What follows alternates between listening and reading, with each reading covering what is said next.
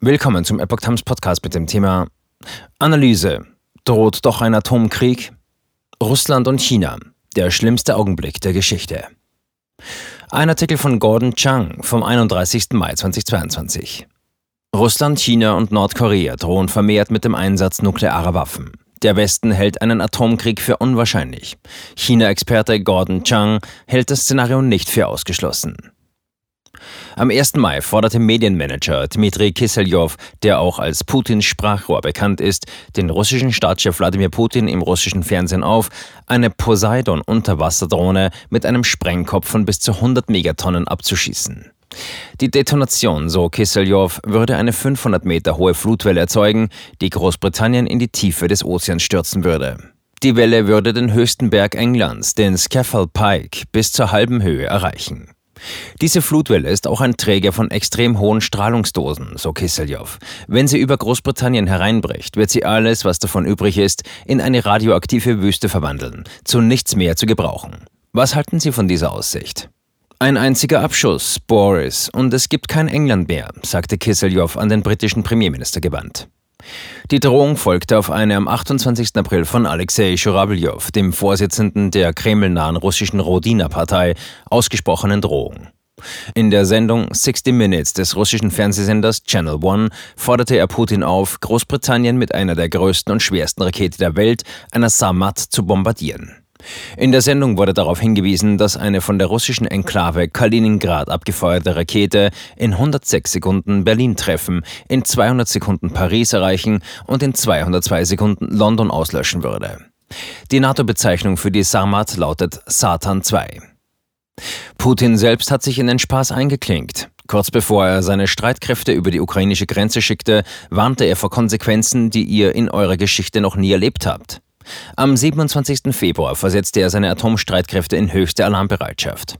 Am 1. März ließ der russische Staatschef seine U-Boote mit ballistischen Raketen und seine mobilen Raketenwerfer an Land zu einer sogenannten Übung auslaufen. Am 4. Mai kündigte das russische Verteidigungsministerium elektronische Starts seiner mobilen ballistischen Iskand-Rakete mit Nuklearwaffen in Kaliningrad an.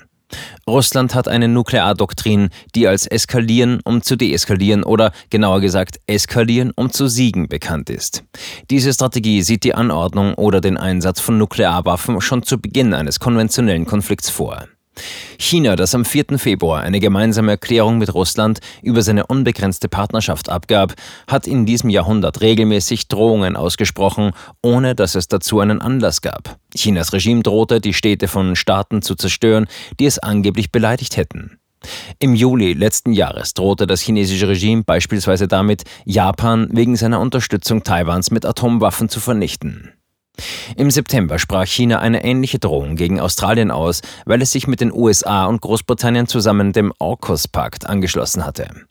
Die Vereinbarung dient der Wahrung der Stabilität in der Region. Im März dieses Jahres versprach das chinesische Verteidigungsministerium die schlimmsten Konsequenzen für Länder, die Taiwan bei der Selbstverteidigung helfen.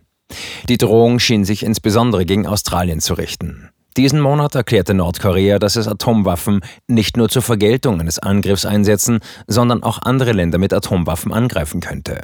Es kann kein gutes Zeichen sein, dass Russland, China und Nordkorea gleichzeitig damit drohen, die zerstörerischsten Waffen der Welt einzusetzen. Warum sprechen die gefährlichsten Regime der Welt alle solche Drohungen aus? Erstens hat Putin der Welt gezeigt, dass solche Warnungen tatsächlich einschüchternd wirken. Wie Peter Hewessy, Senior Fellow des Hudson Institute, mir im März sagte, haben die nuklearen Drohungen dazu geführt, den Feind dazu zu zwingen, sich zurückzuhalten und nicht zu kämpfen. Da sich die westlichen Demokratien in der Ukraine weitgehend zurückgehalten haben und eindeutig nicht kämpfen, wollen Peking und Pyongyang ähnliche Erfolge. Zweitens könnten Putin und der chinesische Machthaber Xi Jinping solche Drohungen aussprechen, weil sie keinen Respekt mehr für die als Feinde wahrgenommenen Nationen haben. Grund dafür seien der amerikanische stümperhafte Rückzug aus Afghanistan und die mangelnde Bereitschaft seitens der USA, die Ukraine gemäß dem Memorandum von 1994 wirksam zu unterstützen und insbesondere im vergangenen Jahr, sagte Huesi, der auch Präsident von Geostrategic Analysis ist, Anfang dieses Monats gegenüber Gatestone. Sie spüren eine wachsende amerikanische amerikanische Schwäche. Wie Wladimir Putin hat auch die Kommunistische Partei Chinas ihre Angst vor der amerikanischen Großmacht verloren, sagte mir Richard Fisher vom International Assessment and Strategy Center in Virginia kurz nach Russlands Einmarsch in der Ukraine. Chinas nukleare Drohungen zeigen die Arroganz der Partei angesichts der amerikanischen Schwäche.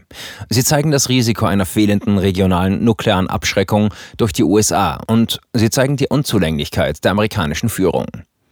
Drittens können interne Erwägungen solche Drohungen leicht machen. Viele sagen, der gefährlichste Moment seit dem Zweiten Weltkrieg sei die Kuba-Krise im Oktober 1962 gewesen. Vielleicht noch gefährlicher war das Putt am Checkpoint Charlie in Berlin im Oktober des Vorjahres. Doch sowohl Kennedy als auch Khrushchev wussten, dass es niemals zu einem atomaren Schlagabtausch kommen durfte. Heute stellt sich die Frage, ob Putin und Xi das auch wissen. Vielleicht tun sie das nicht. Mentalität der letzten Tage im Bunker. Diese Drohungen könnten zeigen, dass die Führer dieser Regime eine Mentalität der letzten Tage im Bunker miteinander teilen. Sowohl Russland als auch China werden, wenn auch auf unterschiedliche Weise, von Regimen regiert, die sich in Schwierigkeiten befinden. Das heißt, dass ihre Führer zweifellos eine niedrige Risikoschwelle haben. Was auch immer der Grund für die Drohungen ist, Putin und Xi haben allen gesagt, was sie zu tun gedenken. Leider glauben die westlichen Führer ihnen beharrlich nicht.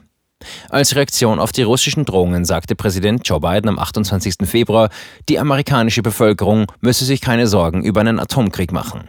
Doch ganz im Gegenteil, es gibt allen Grund zur Sorge.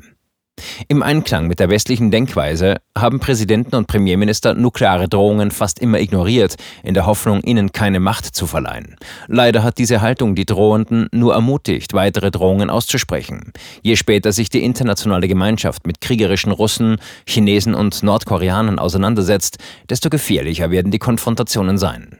Es sieht also so aus, als ob die Welt auf den schlimmsten Augenblick der Geschichte zusteuert. Ein Atomkrieg kann nicht gewonnen werden und darf niemals geführt werden, erklärte Biden im Juni letzten Jahres. Mag sein. Putin, der diese Worte gemeinsam mit dem amerikanischen Präsidenten geäußert hat, glaubt vielleicht, dass er einen Krieg führen und sogar gewinnen kann.